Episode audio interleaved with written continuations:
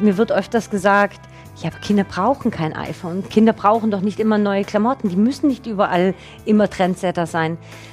Das heißt, mein Kind, weil seine Mutter weniger Geld zur Verfügung hat, muss Charaktereigenschaften sich aneignen, so Genügsamkeit und mal auf etwas verzichten können, die Kinder aus besser situierten Familien nicht erlernen müssen. Hallo, ich bin Caroline Haro-Gnendinger und bei uns bei Alpha und Omega geht es jetzt um die Frage, wie Armut in der Kindheit das Leben beeinflusst und welche Wege heraus nötig sind. Es wird spannend, denn mein Kollege Valentin Beige hat mit einer betroffenen Mutter gesprochen und mit einer Expertin der katholischen Hilfsorganisation Caritas. Zu sehen gibt's den Talk auch, alles dazu in den Show Notes und hier jetzt erstmal zum Hören und los geht's. Bei mir zu Gast ist Kim Hartmann vom Caritas Diözesanverband Rottenburg-Stuttgart. Ähm, sie leitet die Caritas-Initiative Mach dich stark, die Kinderhilfsinitiative und will damit Kindern aus der Kinderarmut helfen. Herzlich willkommen. Und auch zu Gast ist Aishim Ermin. Sie hat schon als Kind erfahren, was es heißt, wenig Geld zu haben. Heute ist sie alleinerziehend und macht eine Umschulung zur Industriekauffrau. Und wir erfahren gleich noch ein bisschen mehr über ihr Leben. Herzlich willkommen, Frau Ermin. Und wenn Sie gerade eine Umschulung machen, dann verdienen Sie ja nicht ganz so viel Geld. Wie geht es Ihnen momentan in der aktuellen Situation? Haben Sie vielleicht schon so ein bisschen Bammel vor der Nebenkostenabrechnung? Also an die Nebenkostenabrechnung möchte ich im Moment noch nicht denken. Ich muss ehrlich sagen, ich bin froh, dass wir noch nicht so weit sind mit unseren Vermietern. Ähm, Strom sparen wir ohnehin schon immer, aber wenn ich in die Zukunft gucke, habe ich keine großen ah, keine, keine guten Vorstellungen davon, wo es hingehen kann. Wie machen Sie das dann momentan zum Beispiel zu Hause mit dem Kochen oder so? Also bei uns wird nicht mehr gekocht. Mein Sohn geht mittlerweile auf eine Gemeinschaftsschule und äh, kriegt da warmes Mittagessen. Ich muss nicht unbedingt warm essen. Ihre Küche bleibt also kalt. Bleibt kalt. Frau Hartmann, so wie Frau Ermin geht es wahrscheinlich vielen Alleinerziehenden und vielen Familien. Lässt sich so an zwei, drei Punkten festmachen, was sich gerade so gesellschaftlich entwickelt? Also ich denke, ähm, das beobachten wir gerade ja alle ein Stück weit und ich würde gern ähm, mit einer Zahl anfangen, auch wenn Sie zu mir gesagt haben, ich soll keine Zahlen nennen. Ähm, und zwar die Zahl fünf. Jedes fünfte Kind ist von Armut bedroht oder betroffen in Deutschland und auch bei uns in Baden-Württemberg. Und ich finde, das zeigt eigentlich ähm, ganz schön, wie gerade die aktuelle gesamtgesellschaftliche Situation ist. Und sie spitzt sich natürlich momentan auch mehr und mehr zu. Wir hatten erst jetzt die lange Phase der Auswirkungen der Corona-Krise und jetzt sind wir gerade ähm, vor den Auswirkungen des Ukraine-Kriegs. Und ähm, Frau Ernim hat schon ein paar Stichworte genannt. Ähm, wir alle müssen gucken, ähm, wie es jetzt mit den Lebenshaltungskosten ist. Ich glaube, die Inflation ist gerade irgendwie bei acht Prozent. Ähm, die Energiepreise steigen. Und das betrifft eben genau die Personen, die Sie auch schon genannt haben. Alleinerziehende, wo sowieso schon irgendwie wenig Geld im Geldbeutel ist. Und ähm, ich glaube, die Aussichten sind für viele Personen ähm, tatsächlich gerade nicht so rosig. Lassen Sie uns doch jetzt ganz zu Beginn mal drauf schauen, was Kinderarmut oder was Armut eigentlich heißt. Vielleicht können Sie uns das mal so kurz erklären. Also wenn man es ähm, rein definitionsgemäß anschaut, dann heißt Armut oder von Armut betroffen sein, wenn man weniger als 60 Prozent des durchschnittlichen Einkommens zur Verfügung hat. Ähm, genau, äh, bundesweit, aber eben auch auf Baden-Württemberg ähm, hinbezogen. Ich glaube, was wichtig ist zu verstehen, oder das war für mich auch so ein Lernen bei Mach dich stark, Armut heißt nicht nur kein Geld zu haben, sondern Armut wirkt in alle Lebensbereiche hinein. Also Armut heißt zum Beispiel, ähm, nicht so gesund groß zu werden. Armut heißt, ähm, verschiedene Hobbys gar nicht ausüben zu können. Armut heißt an vielen Stellen nicht mal irgendwie auch ins Kino zu gehen oder irgendwie auch sich einen Urlaub leisten zu können. Und Armut heißt auch oft nicht so einen Schulweg einschlagen zu können, was für ganz, ganz viele selbstverständlich ist. Und das ist so ein bisschen das Fiese an Armut. Ähm, das, das wirkt wirklich in ein Leben, das wirkt in eine Lebensentwicklung mit hinein. Und die Kinder, die das betrifft, die können nichts dafür. Jetzt haben wir gerade schon über die Gruppen gesprochen, die das trifft ähm, und auch über die Kinder, die von Kinderarmut betroffen sind. Bei Kindern ist es ja nochmal ganz krasser, die können ja nichts für ihre Situation. Also Armut ist ja in der Regel nicht selbst verschuldet. Ne? Ganz genau. Also ich glaube, man muss da einen kleinen Bogen schlagen. Ähm, Kinderarmut ist immer auch Familienarmut. Also Sie haben es auch schon kurz angedeutet. Alleinerziehend heißt oft, wenn ich kein Unterstützungsnetzwerk habe, ähm, ich kann nicht arbeiten gehen, weil ich mich um mein Kind kümmern muss, heißt es einfach wenig Budget vorhanden. Heißt natürlich auch für das Kind ist wenig Budget vorhanden. Ähm, und jetzt müssen Sie mir noch mal kurz helfen. Ähm, Ich wollte von Ihnen, beziehungsweise wir haben gerade drüber gesprochen, ähm, dass Kinderarmut ja nicht selbst verschuldet ist. Also wen es da besonders trifft, wollte ich jetzt dann auch noch von Ihnen wissen. Und zwar, ähm, es heißt ja oftmals auch zum Beispiel, es sind die Familien mit Migrationshintergrund, die besonders oft getroffen sind. Ja, genau. Also wenn Sie nochmal ähm, da den Fokus auf die Gruppen werfen wollen, also natürlich betrifft es hauptsächlich Personen, die keine Arbeit haben, Erwerbslose. Ähm, an zweiter Stelle sind es Alleinerziehende und in der Regel sind es dann Frauen, weil die meistens doch alleinerziehend sind. Und es sind Familien mit mehr als drei Kindern. Also auch, auch das finde ich irgendwie einen ganz erschreckenden Befund. Umso mehr Kinder, umso größer ist das Armutsrisiko und Menschen mit Migrationshintergrund, wie man so sagt, ja. Mhm. Die Initiative Macht dich stark von der Caritas, die Sie ja betreuen, die möchte ja gegen Kinderarmut ankämpfen. Wie sind Sie denn eigentlich dazu gekommen? Also die Initialzündung zu Mach dich stark begann im Jahr 2009. Ähm, das war tatsächlich noch eine Zeit, wo keiner in Baden-Württemberg über Kinderarmut gesprochen hat. Also das, das war, glaube ich, gar nicht vorstellbar, dass es gibt. Und da hat unser Verband eine Studie auf den Weg gebracht, die ganz klar belegt hat, es gibt arme Kinder, es gibt sie auch in Baden-Württemberg. Damals war es noch jedes achte Kind, also die Anzahl der Kinder war etwas geringer. Und das war so der Startschuss zu sagen, es gibt Kinderarmut und wir müssen uns diesem Problem stellen. Und jetzt ist natürlich die spannende Frage, wie kann man das tun? Und wir haben gesagt, Mensch, wenn Armut in so viele Lebensbereiche hineingeht, na dann brauchen wir doch auch die Expertise aus all diesen Lebensbereichen. Und die Vision und die Idee von Macht dich stark ist es raus aus dem sozialen Bereich und gemein zusammen mit Engagierten aus Kunst, Kultur, Wirtschaft, ähm, Medien, Sport, Wissenschaft tatsächlich zu sagen, neben den guten Beratungs- und Unterstützungsleistungen vor Ort müssen wir gucken, wie wir Gesellschaft organisieren. Das heißt, wir müssen auf die Strukturebene gehen und tatsächlich schauen, wie sieht denn eigentlich unser Bildungssystem aus? Wie organisieren wir Gesundheit? Wie sieht es im Bereich Teilhabe und, und, und aus? Also macht dich stark, will ergänzend tatsächlich gucken, wie organisieren wir uns als Gesellschaft so, dass Kinder diese Chance haben, aus diesem Kreislauf rauszukommen. Genau, da wollen wir nachher ja auch nochmal drüber sprechen. Ähm, Frau Ermin, jetzt wollen wir noch mal ganz kurz so einen Blick auf Ihr Leben werfen, weil Sie haben ja gerade gesagt, Frau Hartmann, Kinderarmut gibt es ja auch schon, so, schon länger. Und Sie sind ja auch ähm, groß geworden mit einer alleinerziehenden Mutter. Wie war das denn bei Ihnen in der Kindheit? Ähm, zum einen bin ich nicht nur das Kind einer alleinerziehenden Mutter, sondern ich habe auch Migrationshintergrund, wobei ich das erst irgendwann Mitte 20 bekommen habe. Davor hat man nicht davon gesprochen. Ähm, wir waren drei Kinder und ich kann mich noch, also es ist eher eine emotionale Erinnerung, dieses, dass an allen Ecken und Enden ein Bedarf war, ein Bedarf oder ein Bedürfnis war, das nicht gestillt werden konnte. Verstanden habe ich meine Mutter erst, als ich selber alleinerziehend wurde. Von diesen Bedürfnissen, die Sie gerade gesprochen haben, die aber nicht gestillt werden konnte, was war das dann zum Beispiel? Es geht los bei Grundbedürfnissen wie Ernährung, dass ein frisches Obst auf dem Markt nicht finanzierbar gewesen ist. Ich habe nie Radfahren gelernt. Ich musste über 20 werden, um ein eigenes Fahrrad zu besitzen. Ich habe nicht schwimmen gelernt in meiner Kindheit, weil wir nicht ins Schwimmbad gehen konnten. Und all diese Dinge, die selbstverständlich sind für alle anderen Menschen um mich oder gewesen sind für alle Kinder um mich herum, waren für mich unerreichbar gewesen. Und auch diese soziale Teilhabe. Also wirklich, es, wir sprechen nicht von irgendwelchen ähm, großen Vorstellungen, in der Welt zu reisen, sondern es geht um Grundbedürfnisse. Ich glaube, Maslows ähm, Bedürfnispyramide stellt das ganz gut dar. Das Essen, das Trinken, das schön Wohnen, all das war immer gefährdet, war immer Sicherheit war nie gewährleistet. Kommt nächsten Monat ein Geld oder was passiert als nächstes? Jetzt haben Sie auch ähm, gerade gesagt, Sie haben das erst so wirklich verstanden, als Sie selber alleinerziehend war. Wie ist das denn bei Ihnen momentan und auch mit Ihrem Kind? Ist das bei Ihrem Kind auch so? Erkennen Sie sich manchmal in Ihrem Kind auch vielleicht wieder? Ich ähm, leide in jedem Moment mit meinem Kind mit, wenn er zu mir kommt und sagt, alle anderen Kinder haben das und ich habe das nicht. Und ich sagen muss,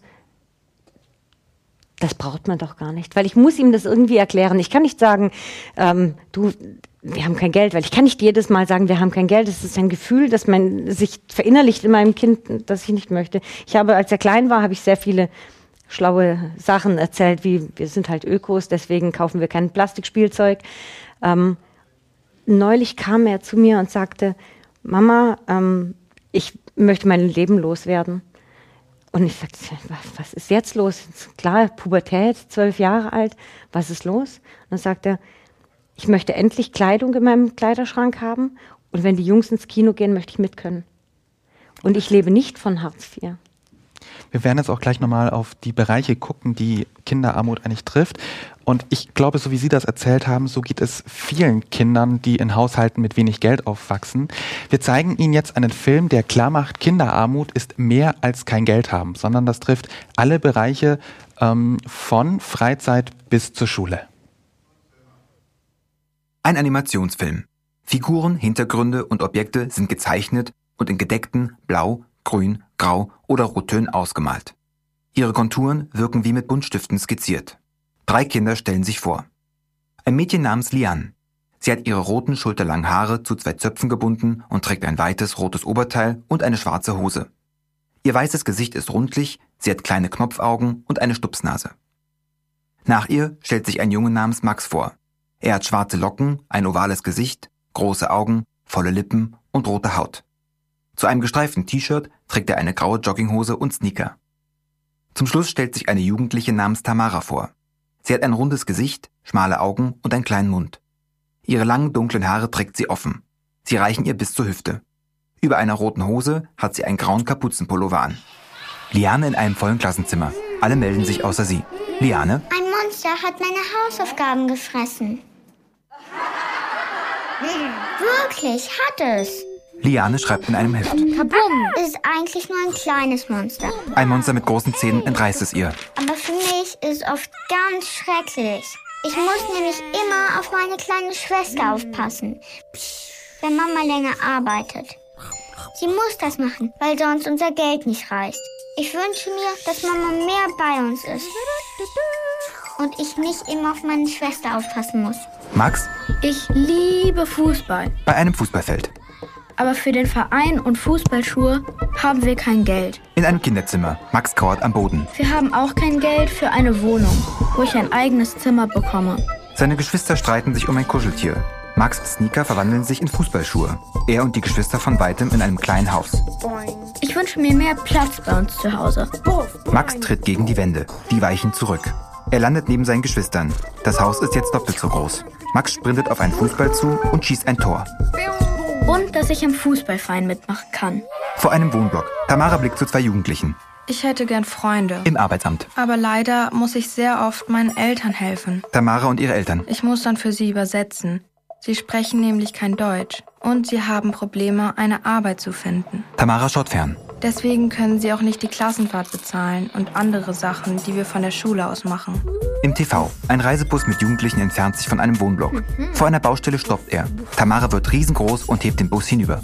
Ich wünsche mir Freunde und dass ich bei allen Klassenausflügen dabei sein kann. Tamara wird wieder klein und springt in den Bus. Alle jubeln ihr zu.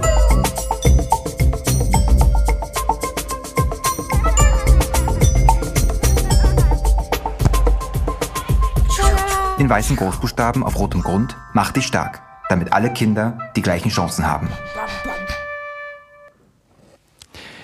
Kinderarmut heißt also mehr als kein Geld haben, sondern es trifft tatsächlich das ganze Leben von Kindern.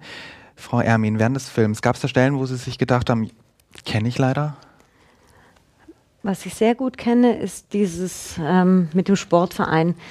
Dank Bildung und Teilhabe ist es möglich, dass die Kinder in einen Verein gehen aber Bildung und Teilhabe finanziert nicht die Kickschuhe, nicht den Judo-Anzug. Und ähm, mein Sohn möchte gern Football spielen. So eine Ausrüstung geht bei 1000 Euro los.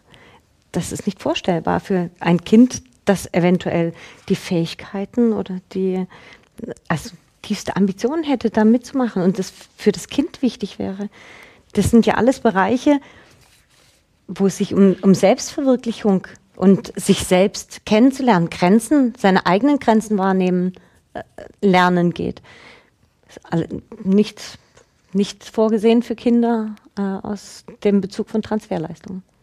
Sie haben auch jetzt schon vor dem Film ja gesagt, ähm, Sie sagen Ihrem Sohn ja nicht immer, wir können uns das nicht leisten, sondern Sie versuchen das so ein bisschen anders zu verpacken. Ähm, ich sage jetzt mal vielleicht auch mit einer Message zu verpacken. Ähm, aber gab es vielleicht trotzdem Momente, wo Sie ganz klar sagen mussten, das können wir uns jetzt nicht leisten? Das iPhone. Also scheinbar ist es so, dass in dieser Generation jeder ein iPhone haben muss. Und de facto, ich kenne das Gefühl aus der Schule, früher war es der For You-Rucksack oder die Levis Jeans, wo meine Mutter auch gesagt hat, das braucht doch kein Mensch. Ähm, doch tatsächlich ähm, bin ich dahin gestanden und habe gesagt, nein, also das macht für mich keinen Sinn. Aber ich kann dieses Bedürfnis verstehen, und da geht es nicht darum, es zu haben, sondern dazu zu gehören. Und das ist, glaube ich, die, die häufigste Erfahrung, die die äh, Kinder aus, dem, aus Bezugsfamilien sind, äh, machen. Dieses nicht dazu zu gehören. Das heißt, nicht auf Ausflüge mitgehen, nicht ins Kino gehen, nicht in Sportverein und sich nicht die Fahrkarte leisten zu können, zum besten Freund zu fahren. Jetzt, wenn man in Stuttgart lebt, sind die Distanzen klein. Es gibt ähm, Fahrkarten, ähm, die extra gesponsert sind. Das gibt es bei uns auf dem Land nicht. Also das heißt, mein Kind kann seinen besten Freund auf dem Land nicht besuchen, weil diese Fahrkarte nicht erschwinglich ist. Aber wie lösen Sie das dann oder wie machen Sie das dann konkret, dass es vielleicht doch klappt? Also die besten Freundtreffen ist tatsächlich schwierig. Ähm, wir versuchen das nach der Schule zu organisieren. Jetzt sind sie nicht mehr auf der gleichen Schule, das ist eine echte Herausforderung. Ähm, es gibt bei uns in Ravensburg die Tickettafel, die ähm, Menschen mit in prekären finanziellen Situationen Tickets zur Verfügung stellt für das Museum, für Kunstvereine, für Theater. Zum Glück habe ich einen Sohn, der auch interessiert ist an kulturellem, an Sportveranstaltungen. Ansonsten wäre es nicht möglich.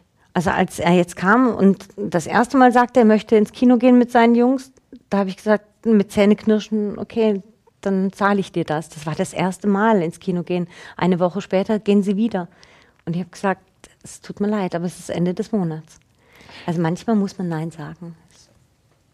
Und sowas trifft es wahrscheinlich mhm. nicht nur, wenn es ums Ausgehen geht, sondern auch zum Beispiel, wenn es um eine Einladung zu einer Geburtstagsfeier geht, ähm, dass man vielleicht kein Geld fürs Geburtstagsgeschenk hat und dann doch nicht hingehen kann.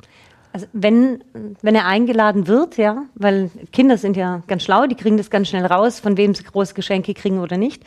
Zum Glück hat sich das ein bisschen relativiert im Alter. Ähm, er selber feiert aber halt nicht. Und wenn man selber nicht feiert und niemand einlädt, dann wird man seltener eingeladen. Geburtstagsgeschenke für andere Kinder kaufen ist eigentlich nicht im Budget drin. Im Großen und Ganzen umfasst es sämtliche Lebensbereiche von Kindern. Und was ich ganz spannend finde, ist, mir wird öfters gesagt, ja, aber Kinder brauchen kein iPhone. Kinder brauchen doch nicht immer neue Klamotten. Die müssen nicht überall immer Trendsetter sein. Das heißt, mein Kind weil seine Mutter weniger Geld zur Verfügung hat, muss Charaktereigenschaften sich aneignen, so Genügsamkeit und mal auf etwas verzichten können, die Kinder aus besser situierten Familien nicht erlernen müssen. Warum?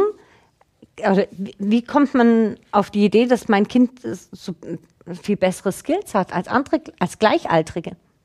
Wie kann es sein, dass er das lernen muss und andere offensichtlich nicht? Mhm.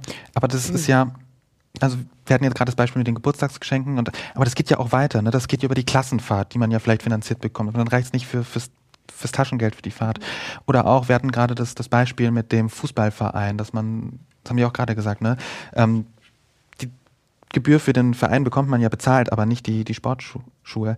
Ähm, lassen Sie uns doch nochmal zum Beispiel aufs Bildungssystem gucken, auf die Durchlässigkeit. Ähm, man hat ja mal so den Eindruck, nach unten ist es ganz durchlässig, aber es gibt ja auch so die Durchlässigkeit nach oben oder sollte es geben. Würden Sie sagen, das ist ein möglicher Weg, vielleicht auch nach oben wieder zu kommen? Ich selber war auf einem Gymnasium und bin gegangen, genauso wie mein Sohn.